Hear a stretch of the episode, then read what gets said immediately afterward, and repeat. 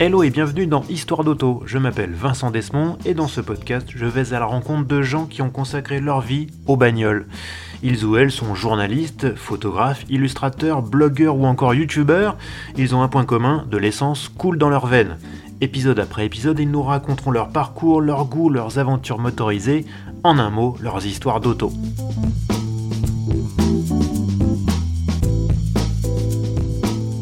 Mon invité exerce sans doute l'un des jobs les plus convoités de France. Il est journaliste automobile, ce qui en soi n'est déjà pas mal, mais depuis bientôt un quart de siècle, il prend le volant des sportives, supercars et autres hypercars qui font rêver la planète entière. Autant dire qu'il a une vision d'ensemble de cet univers très élitiste. On va revenir avec lui sur les grands moments de sa carrière, mais aussi prendre le pouls d'un tout petit secteur, en volume, qui entame un virage inédit vers l'électrification. Dans ce 22e épisode d'Histoire d'Auto, je reçois Laurent Chevalier, rédacteur en chef adjoint de Sport Auto.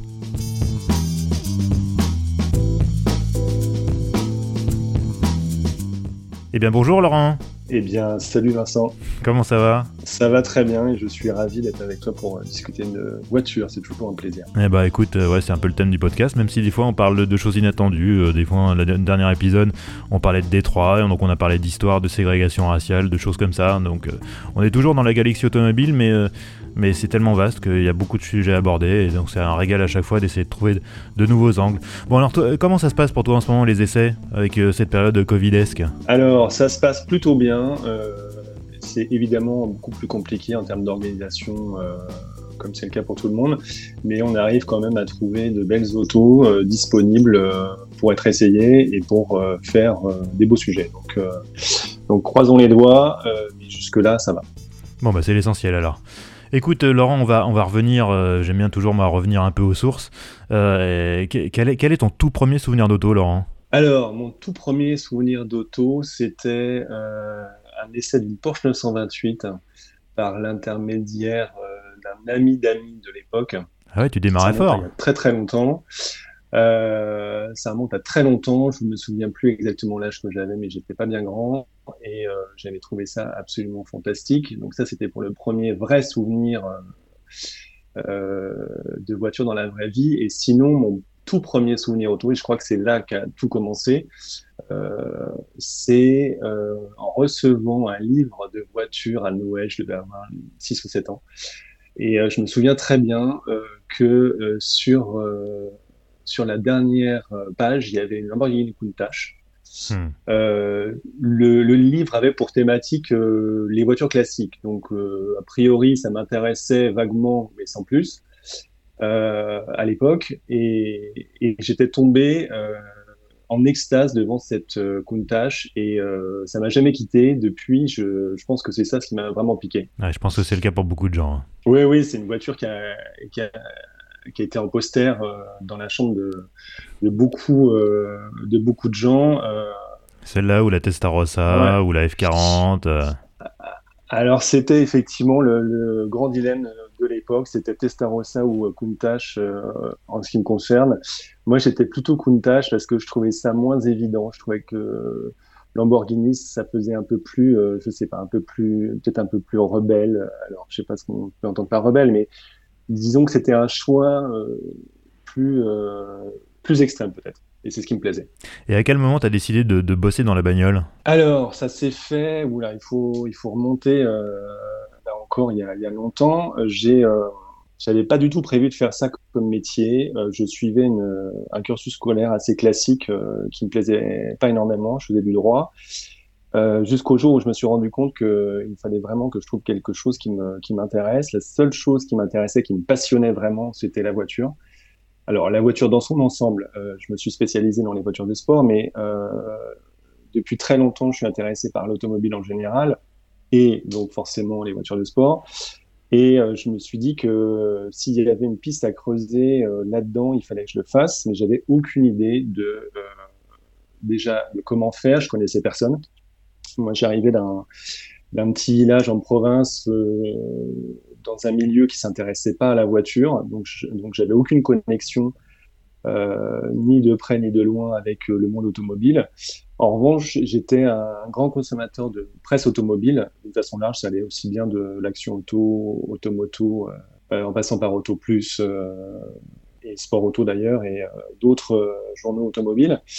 et j'ai eu juste un jour, comme ça, j'ai eu la, la curiosité de, de, me renseigner sur ce métier-là. Je pensais pas que c'était un métier, en fait. J'ai hmm. fait une demande de stage dans, dans une rédaction euh, automobile. Donc, euh, j'ai euh, pris le train, je suis monté à Paris, comme on dit.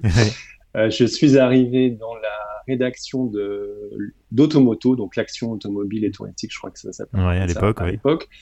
J'ai fait un stage d'une semaine et là, euh, j'ai découvert un truc euh, absolument grandiose. Alors, je je pensais pas que j'allais faire ce métier-là, mais ce qui était sûr, c'est que je découvrais des gens qui parlaient de voiture euh, comme moi, comme ce que j'adorais faire, des gens passionnés comme je l'étais.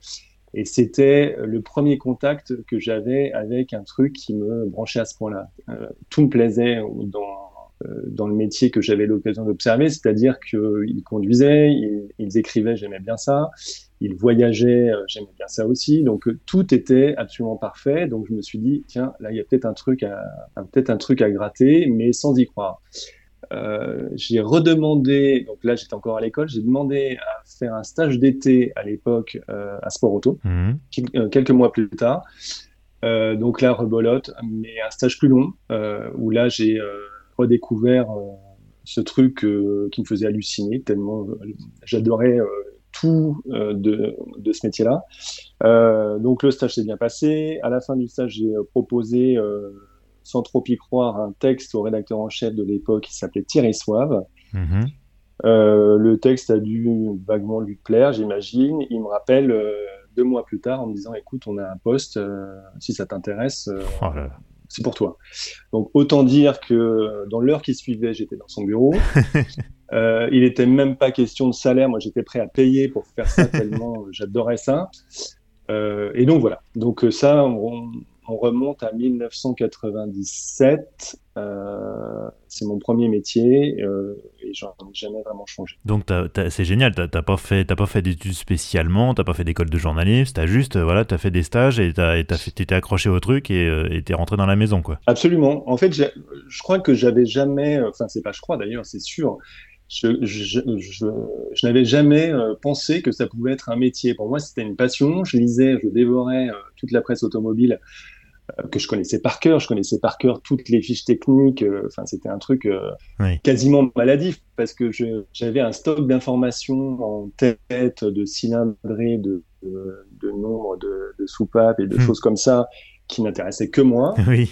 dans mon entourage, on me disait mais qu'est-ce que tu fais Personne comprenait et puis tout le monde me, me disait que je pourrais jamais en faire un métier a priori et que c'est et, euh, et qu'il fallait que je pense à autre chose. Euh, restais dans ce truc-là et en fait, j'ai jamais euh, vraiment réalisé qu'on pouvait en faire un métier.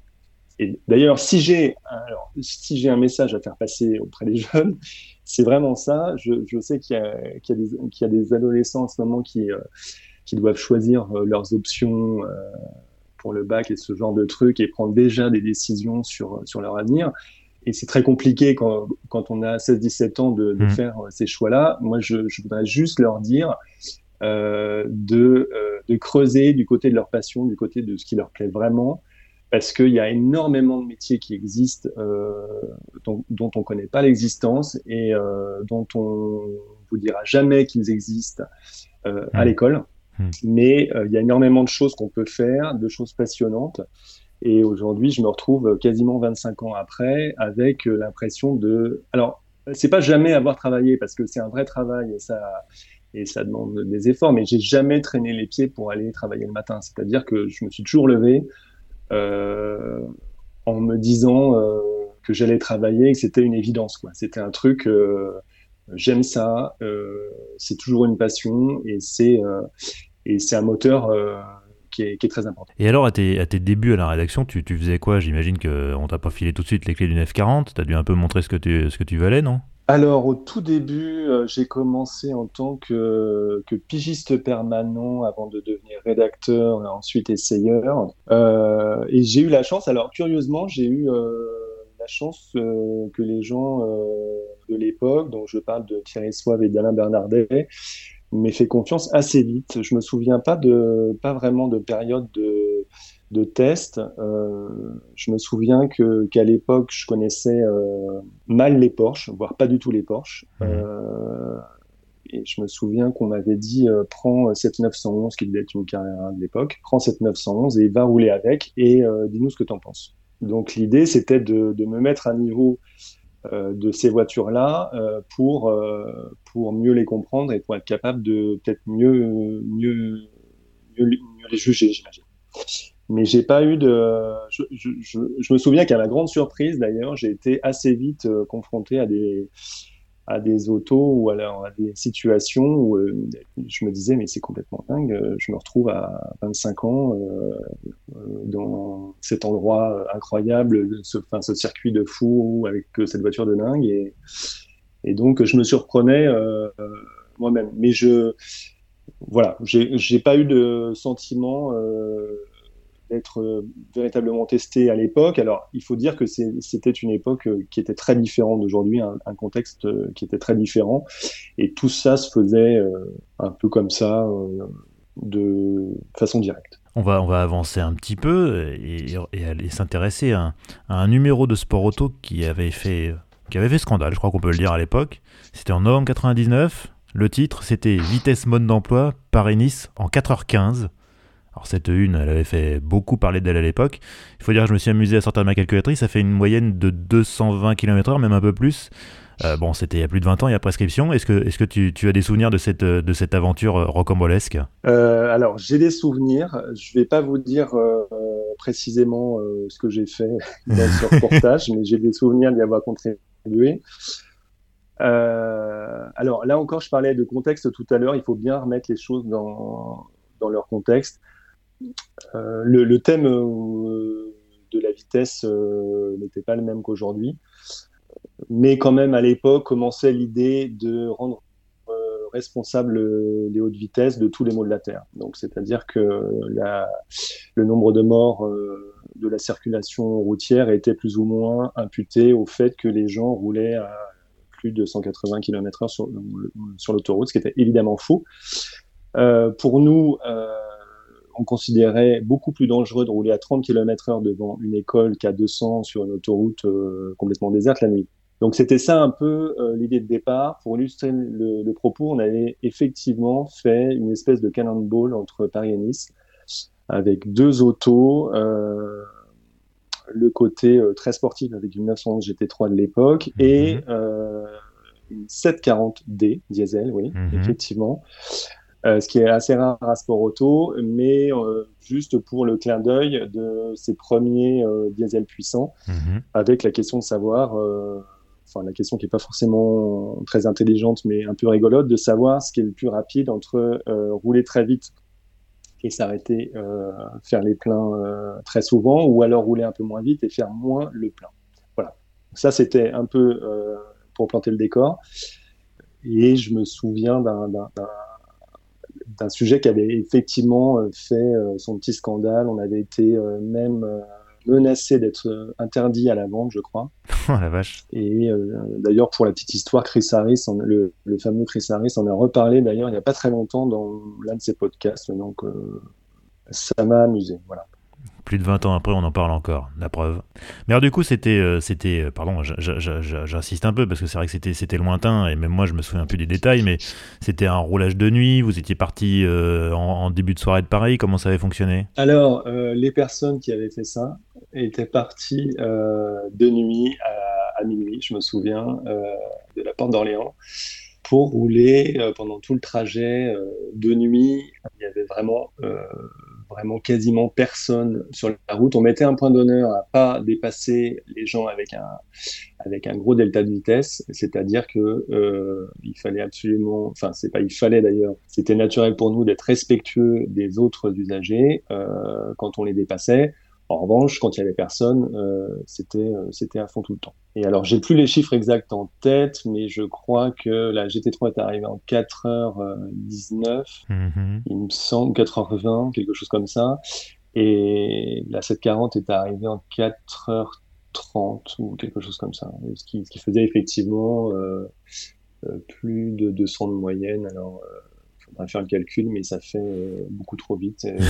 bah écoute, sur, j'ai retrouvé la couve et c'était 4h15, donc, euh, donc euh, j'imagine c'est la GT3 qui l'a fait en 4h15 et moi j'ai fait le calcul, c'est en gros 222 km de moyenne, ce qui est effectivement respectable, on va dire. Ouais, c'est ça, mais je mets. En fait, pour être, pour être tout à fait honnête, on n'en tire aucune gloire. Le, le, truc, c'était que, que c'était juste pour démontrer qu'on pouvait rouler vite en étant respectueux des, autres usagers euh, sans prendre de risques euh, qui soient totalement inconsidérés et que euh, c'était notre façon à nous de pointer du doigt le fait qu'il y a beaucoup de situations dans la vie quotidienne qui mettent les gens en réel danger sans que ce soit vite, sans que ça implique des grandes vitesses. Et comme je disais tout à l'heure, traverser un centre-ville à 50 km/h, c'est parfois beaucoup plus dangereux que de rouler à 180 sur l'autoroute. Et pour ceux que les Cannonball intéressent, je renvoie à l'épisode 17 de ce podcast où, j'avais interviewé euh, Ronald Clarion, qui a été le seul Français, et le seul Français à jour à avoir fait le vrai Cannonball aux États-Unis entre New York et Los Angeles. Épisode 17, je vous, je vous y renvoie, et on parlait déjà de ces sujets-là, effectivement, de est-ce qu'on peut rouler vite en étant, en étant prudent? Et globalement, la réponse était plutôt oui, mais bon, c'est pas très correct de le dire. Alors voilà, on, va, on va, écoute, on va passer à la suite. Moi, je te propose qu'on s'intéresse aux essais que tu as faits. Euh, quels essais t'ont laissé le meilleur souvenir? Et est-ce qu'il y a des autos qui t'ont vraiment bluffé? Alors, euh, écoute, je pensais que tu allais me poser la question, donc j'ai un peu réfléchi et je me suis rendu compte qu'il y avait une liste, mais absolument interminable, de, ah d'auto, de sujets, de rencontres, euh, je vais avoir du mal euh, à tout lister, donc je vais en oublier forcément. Euh, parmi les trucs qui m'ont le plus marqué, alors ce que, ce que je voudrais préciser, c'est que c'est pas forcément juste l'auto. C'est souvent une question de contexte, une question de d'ensemble. C'est-à-dire que c'est que ça peut être l'endroit plus l'auto, mmh. les gens plus l'auto, donc c'est pas forcément juste la voiture. Mais euh, dans mon top, euh, je ne les ai pas comptés, mais dans mon top, je sais pas, top 10, euh, il y a l'Australie en 911 turbo. Mhm. À l'époque, alors c'était dans le territoire du Nord, c'est-à-dire toute la partie centrale qui est en dessous d'Arwin, en Australie. À l'époque, il n'y avait pas de limitation de vitesse, aucune et Porsche nous avait conviés, alors c'était un tout petit comité puisqu'on était quatre ou cinq euh, journalistes internationaux, euh, il nous avait invités à l'occasion de la présentation de la 911 Turbo euh, de l'époque. Euh, je me souviens même plus de, de quelle version c'était, mais c'était un truc qui allait vite. Euh, pour faire tout un périple sur ces routes-là à fond. Et je me souviens euh, du premier truc qui m'avait euh, surpris, c'est quand on est arrivé sur place après ce long voyage, on a eu un galop d'essai avec un roadbook. donc fin d'après-midi, lumière rasante, c'était absolument sublime. Euh, et je vois le roadbook, y avait de mémoire à peu près, euh, je sais pas, plus de 200 km à, faire. Et le timing, c'était une heure. donc, euh, ça mettait tout de suite dans l'ambiance. donc, évidemment que c'était extraordinaire à faire et c'était c'était une expérience de dingue. donc, ça, c'était en paysage, en, conditions, euh, ça c'était vraiment extraordinaire. Euh, numéro 2, je me souviens d'être allé au Cercle Arctique en Lamborghini Murcielago par la route. on avait traversé euh, toute la Suède, on était remonté jusqu'à Rovaniemi, jusqu'au Cercle Arctique. là encore, c'était des, des, conditions et surtout une liberté qui était, qui était totale. excellent souvenir aussi. Il y avait un, un périple en Mercedes McLaren SLR. Euh, on était parti d'Allemagne pour rejoindre euh, les routes euh, d'Emilie Miglia en hmm. Italie via l'Autriche, via le Tyrol. Hmm. C'était somptueux, c'était génial. dans le désordre, il y avait l'histoire de la Panamericana au Mexique en Mercedes SLS, où on avait fait toute la portion de, d'Oaxaca à Mexico, tambour battant, à moitié à moitié euh, en fait escorté par la police locale. C'était surréaliste, c'était euh, absolument génial. Euh, dans les trucs très marquants, la fameuse montée de Goodwood pendant le festival of Speed au volant d'une McLaren P1 GTR. Donc là, c'était très court mais très intense. Ah tu m'étonnes. Euh, et puis il y en a plein. Alors pour faire un peu de géographie, jusque jusque dans la pointe sud, il y avait l'Afrique du Sud en Jaguar XK. On, était allé de Cap Town jusqu'au Cap des Aiguilles. Je crois que ça s'appelle comme ça. C'est la pointe la plus au sud, juste en face de l'Antarctique. C'était absolument fabuleux. Euh, il y avait, qu'est-ce qu'il y a eu d'autre? Il y a eu euh, j'ai un très bon souvenir de la Mancielago Roadster euh, dans, dans les virages euh, qui sont en dessous Palm Springs en Californie, où on dit que qu'aux États-Unis il y, a, juste des lignes droites, c'est totalement faux. Il y a de très beaux virages. Euh, et il y a sur, et il y a en plus un décor qui est absolument fabuleux. Donc ça, c'était génial. Euh, toujours Lamborghini, il y avait, j'ai fait un, un, reportage avec une Gallardo Spider, je crois. Euh, enfin, Gallardo, c'est sûr, mais je sais, je me, souviens plus de, de la version exacte. Euh, dans le désert de, de Joshua Tree, c'était euh, pareil en décor, en voiture, en ambiance, c'était complètement dingue. Il y avait, je, je, pense à la Ferrari. Alors l'essai de la Ferrari, la Ferrari que j'ai eu la chance de partager avec James May de Top Gear, c'était hmm. très sympa. Euh, ça, c'était, c'était à Maranello. Euh, qu'est-ce que j'oublie? J'oublie euh, la, la, la Lamborghini Veneno sur le circuit de Nardo. avec, avec les gens de chez Lamborghini, c'était extraordinaire. Nardo toujours, on avait fait un sujet spécial vitesse maxi avec euh, tout ce qui allait le plus vite à l'époque. Il y avait même une Edonis.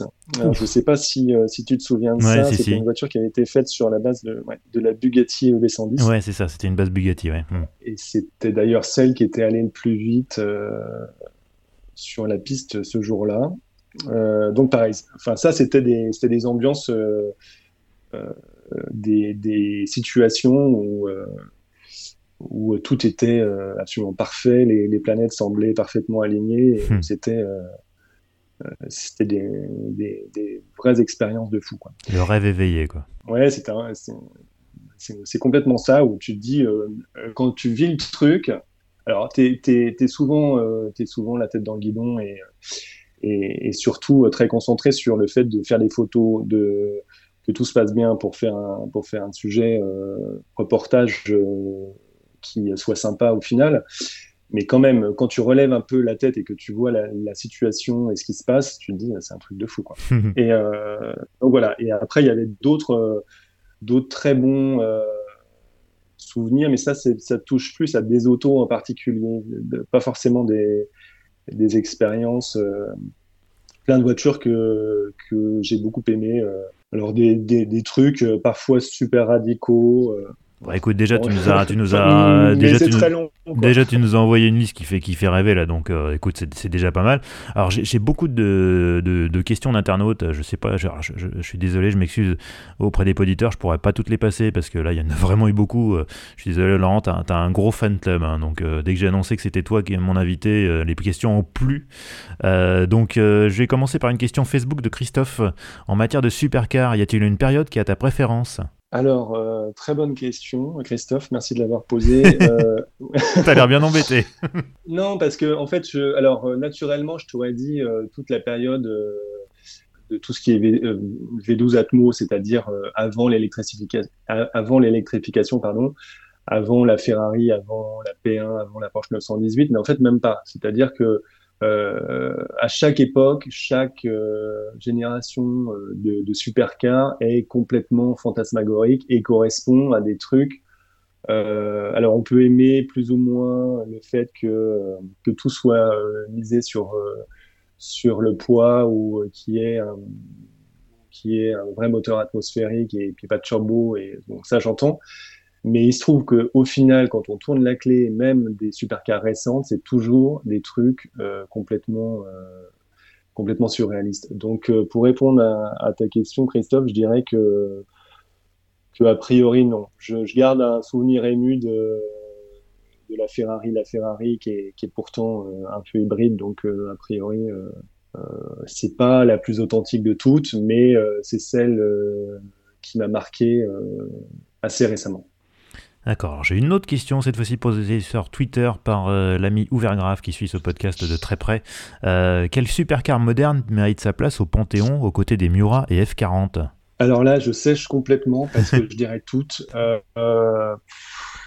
là encore, c'est une question de, c'est une question qui est à laquelle il est difficile de répondre parce que je je peux pas dire qu'il y ait une supercar décevante. C'est-à-dire que jamais une supercar euh, m'a déçu. jamais je me suis dit qu'est-ce que c'est que ce truc, euh, il passe à côté de quelque chose. Alors si, là je réfléchis à voix haute, la seule supercar qui m'est déçu, c'était la McLaren Mercedes SLR. Oui, je crois qu'elle a déçu à peu près tout le monde. Fait un truc, un truc qui à l'époque était qui était pas très homogène euh, et qui au final était euh, était assez décevant, malgré la ligne, malgré la puissance, malgré les performances hormis cette exception, je ne vois pas d'exemple de, de, supercar décevante.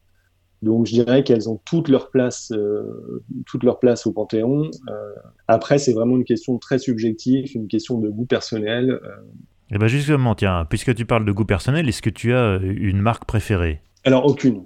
Non, j'aime toutes les voitures, j'aime toutes les marques je sais que ça peut faire un peu l'école des fans. Et J'allais te le dire, ouais. C'est un peu, euh, un peu gnangnan de dire ça, mais, mais c'est le cas.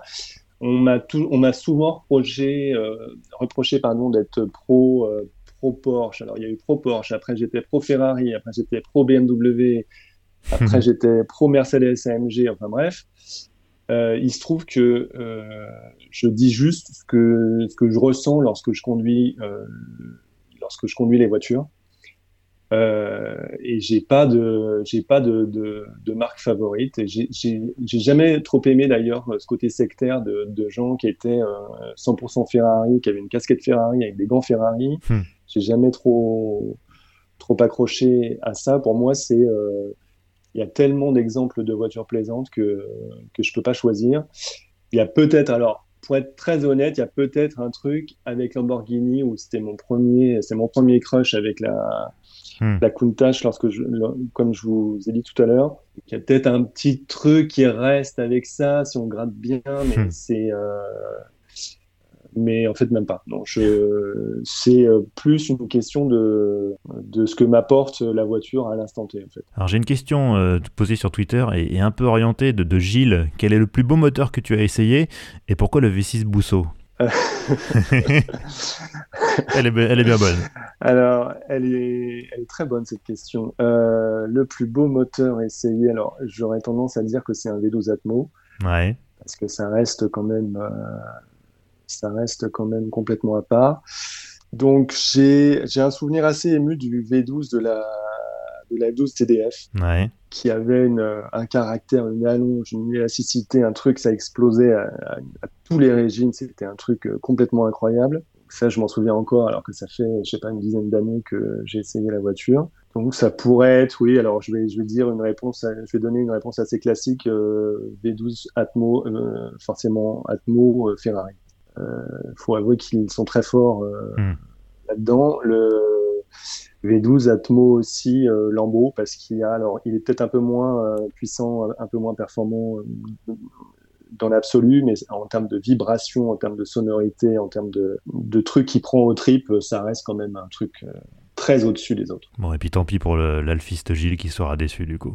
Alors, j'ai un très bon souvenir aussi du. du alors, ça, ça, remonte aussi, j'ai un très bon souvenir du, du moteur euh, du V6 euh, en 12 soupapes dans le GTV. Alors, le, le GTV des années 2000. Oui, avec les petits, les petits phares ronds, là. Avec les petits phares ronds très bon souvenir. Euh, en deux soupapes comme en 24 soupapes d'ailleurs, euh, c'était très sympa.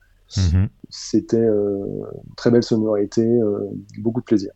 Bon, ça va, Gilles sera pas trop déçu alors. Alors, encore une question Twitter de, Jean cette fois-ci. Quelle est ta voiture personnelle? Alors, je n'en ai pas. La seule et unique voiture que j'ai eue, qui m'a appartenu, c'était ma première voiture il y a 25 ans. c'était une 205 GTI. Ouais. Et je, à l'époque, je, c'est quand j'ai commencé à travailler à Sport Auto, j'avais cassé la tirelire. Euh, et euh, je m'étais rendu compte assez vite que je m'en servais pas. Euh, elle était en panne de batterie en permanence dans le garage. Donc de un, j'en avais pas l'utilité. De deux, j'avais déjà pas le temps. Ce qui encore aujourd'hui, j'ai déjà pas le temps de conduire toutes les voitures que je suis censé conduire pour le boulot, hmm. que je suis censé connaître, donc euh, j'en ai pas besoin. Et ensuite, je... l'autre explication, euh, non pas que je sois en train d'essayer de justifier, mais juste pour euh, clarifier les choses. L'autre truc, c'est que je vis dans un endroit qui, a, qui est un enfer pour les, autos en général et les, et les autos sympas en particulier, qui est Paris. Hmm. Euh, donc j'ai vite réglé le problème et euh, je me déplace euh, en métro, en train et en avion. Et même il y a quelques années, sauf erreur, tu t'es déplacé aussi en Autolib. Et alors j'ai, je, je, cumule toutes les, tous les abonnements Autolib, Véligo, Lime, Uber Bike, Uber. Je, alors j'ai j'ai effectivement la panoplie complète de toutes les cartes, de tous les codes de trucs pour pour être simplement le plus mobile possible euh, quand il y a une grève de métro, quand il y a euh, quand il pleut et ainsi de suite. Donc voilà. Donc euh, effectivement, j'ai roulé en autolib. J'ai eu la, cette, euh, cette opportunité-là. Euh... Moi aussi, hein, moi aussi. Mais euh, en fait, du coup, tu as, beau être un, un spécialiste de, de, la supercar, tu es, aussi un, un, pionnier des nouvelles mobilités. Alors, pionnier, je sais pas. Je je, m'y intéresse parce que je les utilise et je, je, trouve ça très intéressant aussi. Je, alors, on me taxe souvent d'être intéressé que par les voitures qui font plus de 500 chevaux. C'est pas le cas. Je suis intéressé par euh, à l'origine, c'est tout ce qui a un moteur, mais alors qu'il soit thermique, électrique, euh, je ne sais pas pourquoi, tout ce qui a un moteur me fascine. donc ça, il faudrait que j'en parle, j'en parle au psy, mais, hmm. mais c'est comme ça. Et donc, de fil en aiguille, euh, tout ce qui est fait pour se déplacer euh, m'intéresse. Donc, ça peut très bien être euh, un vélo électrique, une trottinette électrique, comme, comme une supercar. Eh ben, si, si je pense que les auditeurs, en débutant l'écoute de ce podcast, n'auraient pas pensé qu'on allait parler de, de, trottinettes électriques. Donc, je pense que j'adore, parce que mes invités surprennent toujours leur auditoire et ça, c'est cool. Bon, je, je, je, le disais en intro, l'univers des sportives est en plein bouleversement, hein, comme toute l'industrie automobile. On voit des nouveaux euh, comme Rimac ou des marques établies comme Lotus qui préparent des hypercars électriques de, de 2000 chevaux. Alors du coup, ça, ça suscite des questions et notamment une question sur Twitter de Franck. En tant que passionné, comment vis-tu cette transition vers l'électrification Alors, euh, en termes d'expérience, parce que je ne parle pas seulement de, ce que je vois, mais en termes d'expérience, je trouve que ça se passe euh, plutôt très bien. Les, euh, les dernières expériences que j'ai eues sur ce thème-là, c'était des, des autos comme la Ferrari SF90 et ce genre de ce genre d'engin. il faut avouer que que la transition, elle se passe le mieux du monde. Ça apporte même quelque chose. Alors, je vais faire hurler les, puristes qui ne jurent que par les moteurs atmosphériques, hmm. mais euh, je trouve que le côté euh, deux en un, euh, aussi bien dans une McLaren P1, une Porsche 918 qu'une qu'une Ferrari hybride, est très agréable. Je trouve ça très agréable de pouvoir se déplacer en tout électrique comme ça, d'une façon presque furtive, dans un centre-ville ou alors dans un dans un endroit où il y a du monde sans faire de bruit. Je trouve ça très agréable. Mhm. Et de pouvoir, quand il y a personne, vraiment euh, déclencher, euh, mettre les fusées, euh, les fusées en route et se faire plaisir, mais que pour soi. Ça, je, trouve qu'il y a un côté qui rend le truc peut-être encore plus fascinant. Est-ce que tu penses que le moteur thermique est condamné? Alors, j'espère pas. D'ailleurs, y a certains constructeurs qui, euh, qui, qui, sont en train de plancher euh, très activement euh, sur des nouveaux carburants pour prolonger sa durée de vie. Porsche, Je pense à Porsche notamment, McLaren, Porsche qui a dit à demi-mot que, que la nouvelle GT3 pourrait fonctionner avec ces nouveaux carburants, donc c'est très encourageant est-ce que si une GT3 qui prend 9000 tours peut tourner comme ça, ça veut dire que le, plaisir automobile thermique a encore de beaux jours euh, devant lui? Euh, Donc non, je crois pas qu'il soit condamné. Bah, c'est une bonne nouvelle alors. Oh, bon, on va, va pas faire les, timides, tu, es comme moi, tu as la quarantaine, et pourtant tu es récemment retourné sur les bancs de l'école à Sciences Po et tu as décroché un master en management des médias et du numérique. Qu'est-ce qui t'a motivé et qu'est-ce que, qu'est-ce que tu y as appris? Euh, alors, très bonne question euh, à laquelle je m'attendais pas du tout. Euh, ce qui m'a motivé, c'était de rencontrer de nouvelles personnes, de sortir du monde automobile. Euh, c'est un monde que j'adore. J'avais besoin de, de rencontrer peut-être d'autres gens d'univers complètement différents. Donc c'était ça la motivation. L'autre motivation, c'était la curiosité pour le, la révolution qu'on est en train de vivre nous en tant que médias, qui est de plus en plus plus en plus digital. Mhm. Euh, donc c'était un ensemble de choses. Euh, je pense que ouais, je pourrais dire euh, la curiosité en général et l'envie de rencontrer des gens d'univers complètement différents. Et ça, ça a été une expérience absolument géniale. J'ai appris à connaître des gens passionnants et c'était très, très enrichissant sur le plan aussi bien sur le plan professionnel que, que personnel j'ai euh, gardé pas mal de, contacts là-bas encore aujourd'hui.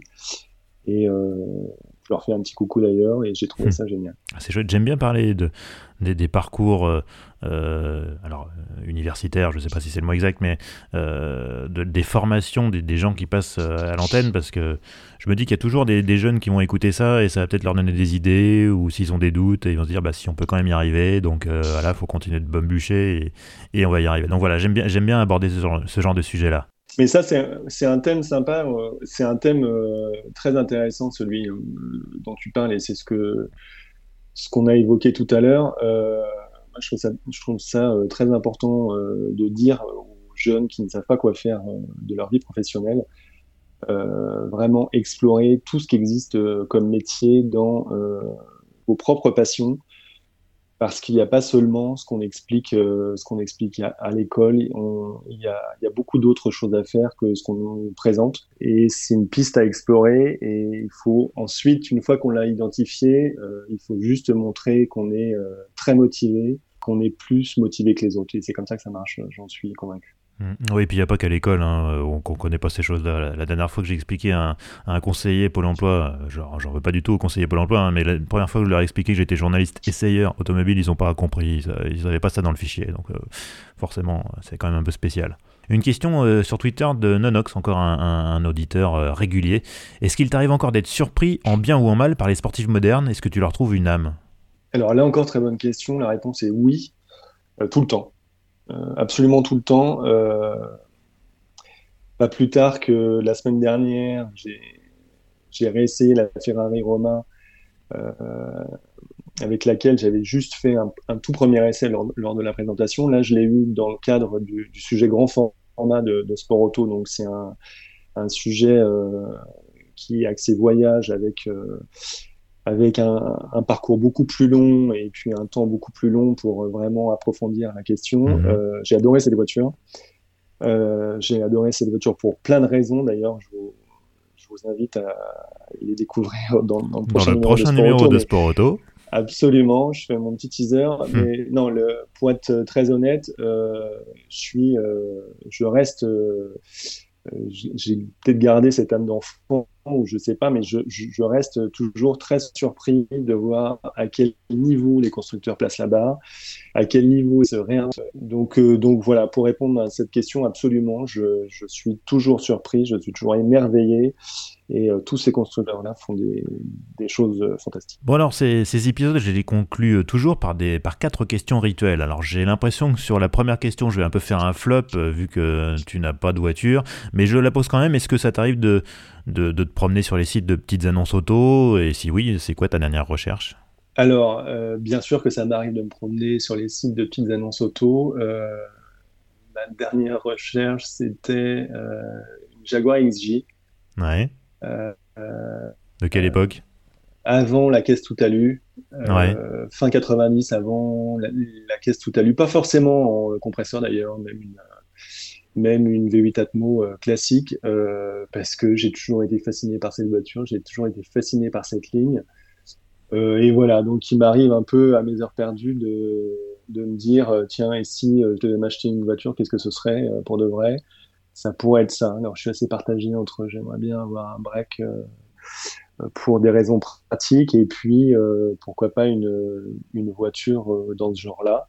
Donc voilà, pour répondre à ta question, la dernière c'était une Mais bon, on a compris que c'était pas ta priorité pour le moment. non, non, c'est pas du tout une priorité, mais c'est juste un truc comme ça, je sais pas, je, de façon complètement sporadique, je me, je me plonge là-dedans parfois et du coup, évidemment, avec la magie d'Internet, quand, je, quand on clique hmm. sur Jaguar XJ ou sur n'importe quelle autre voiture, il y a 17 000 pop-up et pubs qui s'affichent sur, hmm. sur des autres annonces d'occasion. Donc forcément, Et on rentre dans le terrier du lapin et on ne ressort plus. Voilà. Et je reste une demi-heure à me dire, ah non, celle-là, elle est pas mal. Laurent, quel est ton meilleur souvenir de road trip?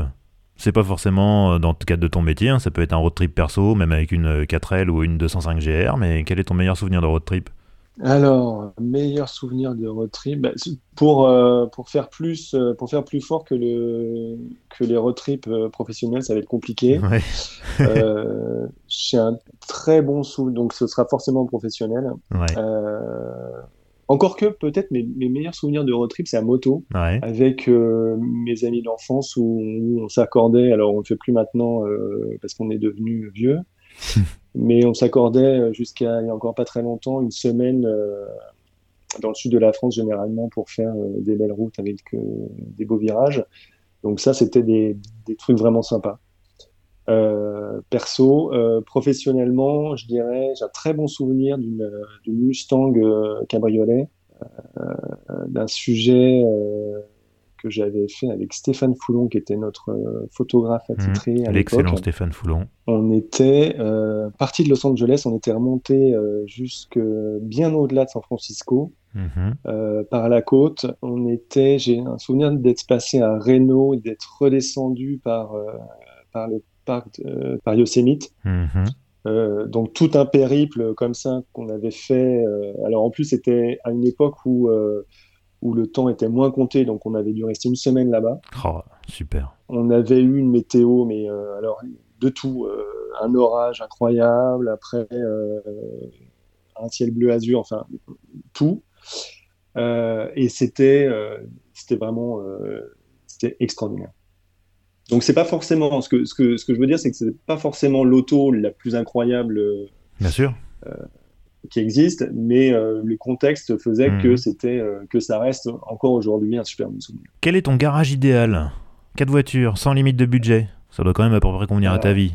Je sais que tu allais me poser cette question. T'as bachoté réfléchissant, euh, non, j'ai même pas bachoté. En, en y réfléchissant cinq minutes, je me suis dit que j'allais être très embêté. Garage idéal. Bon, alors, euh, pour me répéter, je dirais euh, V12 Lambeau. Ouais. Donc après, il y a le choix euh, sur, sur les générations, mais la Ventador S, ça m'irait très bien. Mhm. pour, les, pour les gens qui sont pointus, je dirais pas la SVJ parce que c'est pas celle que j'ai préférée, donc plutôt une classique S normale. Mhm.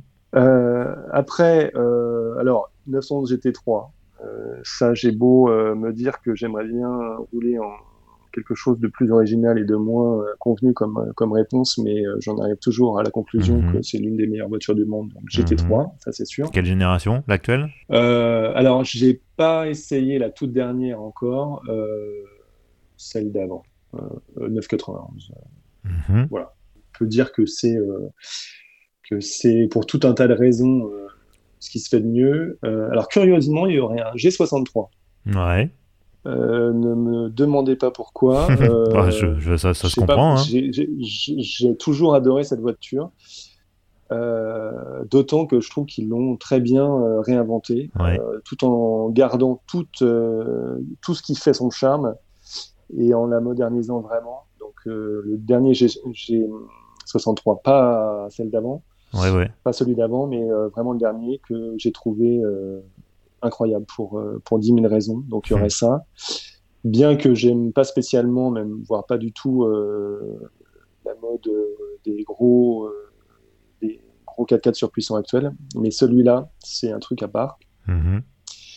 Ensuite, il y aurait un break avec une grande autonomie, pourquoi pas, pour l'aspect pratique. Et puis, il y aurait peut-être bien l'Alpine à 110.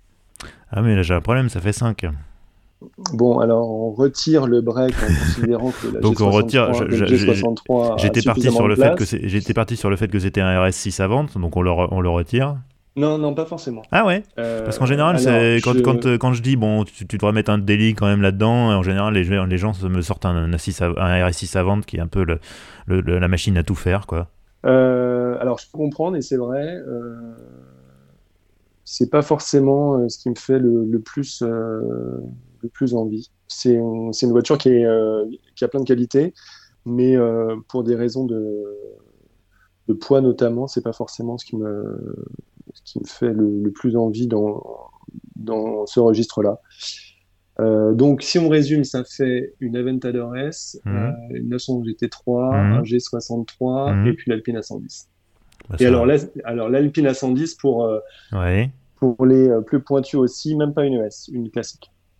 En finition pure, la, la, plus légère, la plus authentique Alors, finition, peu importe, la couleur, peu importe, le, le truc le plus.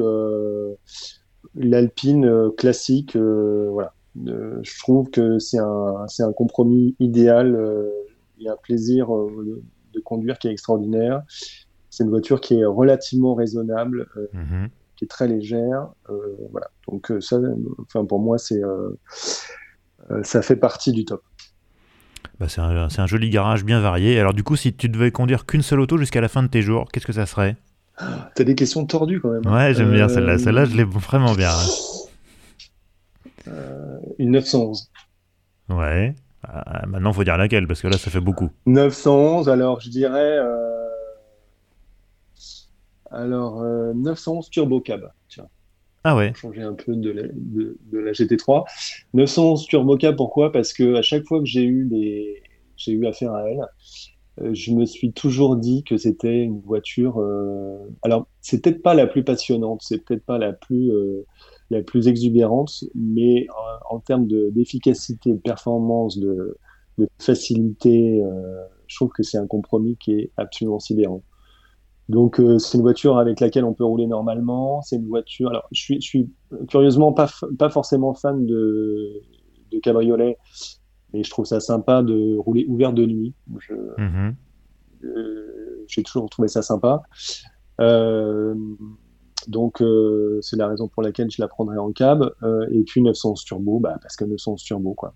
Mhm. Alors là encore, pour me répéter, pas forcément la S, parce que euh, la 911 turbo suffit. Alors il y a un truc qui m'avait fait marrer, c'est une réflexion de sur Instagram d'un gars qui m'avait dit la 911 turbo normale, pas la S, c'est-à-dire celle des connaisseurs. Alors, ça m'a fait marrer et c'est assez vrai, c'est-à-dire que le, la Turbo S ou alors la Turbo, je sais pas quoi, qui remet forcément 50 chevaux, c'est la plus euh, spectaculaire sur le papier souvent, mais c'est pas forcément celle dont on a besoin euh, en vrai. Et je trouve que la 911 Turbo euh, actuelle en est la parfaite illustration. Je trouve que c'est un, c'est une puissance qui est, qui est très largement suffisante et il n'y a pas besoin d'aller chercher la Turbo S. c'est une voiture qui est, quasiment parfaite. Bah écoute, euh, ça fait, une belle sélection. Euh, je te remercie Laurent d'avoir consacré du temps à, ce podcast. Donc évidemment, on te retrouve tous les mois dans Sport Auto. Euh, tu es aussi sur les réseaux sociaux? Alors oui, j'essaie d'être présent sur, sur Twitter, Instagram, un peu de Facebook aussi, mais de moins en moins parce que je, trouve qu'on est inondé de, pubs ça devient compliqué, mais principalement Twitter et Instagram. D'accord, bah je mettrai les, liens dans la description de l'épisode. Et puis, euh, et puis encore une fois, Laurent, je te remercie pour, euh, pour ta visite. Et puis, euh, puis bah, peut-être qu'on reparlera plus tard dans un autre épisode. Peut-être qu'on reviendra je sais pas, sur des histoires de V12 ou d'électrification. Peut-être que tu nous raconteras tes, tes, premières impressions sur la Lotus Evija ou des trucs euh, qui démontent la tête comme ça. Eh ben écoute, ce sera toujours un plaisir. En tout cas, merci à toi. C'est toujours euh, passionnant de parler de voiture. Hum, exactement. Merci beaucoup, Laurent. À bientôt. Merci à toi. Au revoir. Et voilà, c'est la fin de ce 22e épisode d'Histoire d'Auto. Euh, j'espère que ça vous a plu. Si c'est le cas, eh, n'hésitez pas à vous abonner sur votre appli de podcast favorite. Aussi, n'hésitez pas non plus à donner une appréciation, un petit, un petit 5 étoiles par exemple, au hasard, hein, ça peut être très sympa. N'hésitez pas non plus à, parler de ce podcast à, vos amis, hein, parce qu'après tout, euh, si ça vous plaît, ça plaira peut-être à d'autres gens aussi. Je vous rappelle aussi que vous pouvez vous tenir au courant de l'actualité du podcast sur les réseaux sociaux. Twitter, Facebook et maintenant aussi Instagram. Vous cherchez à chaque fois Histoire d'auto, vous allez tomber dessus. Par ailleurs, les épisodes sont également maintenant mis en ligne sur YouTube. Vous recherchez Histoire d'auto, vous trouverez la chaîne, il y a tous les épisodes déjà en ligne. Et puis vous pouvez me joindre par mail, histoire d'auto au pluriel gmail.com pour vos commentaires, suggestions, idées. Enfin, n'oubliez pas, Histoire d'auto, c'est un nouvel épisode tous les premiers et 15 du mois. On se retrouve donc le 15 mai pour le prochain épisode. D'ici là, à bientôt et bonne route. Ciao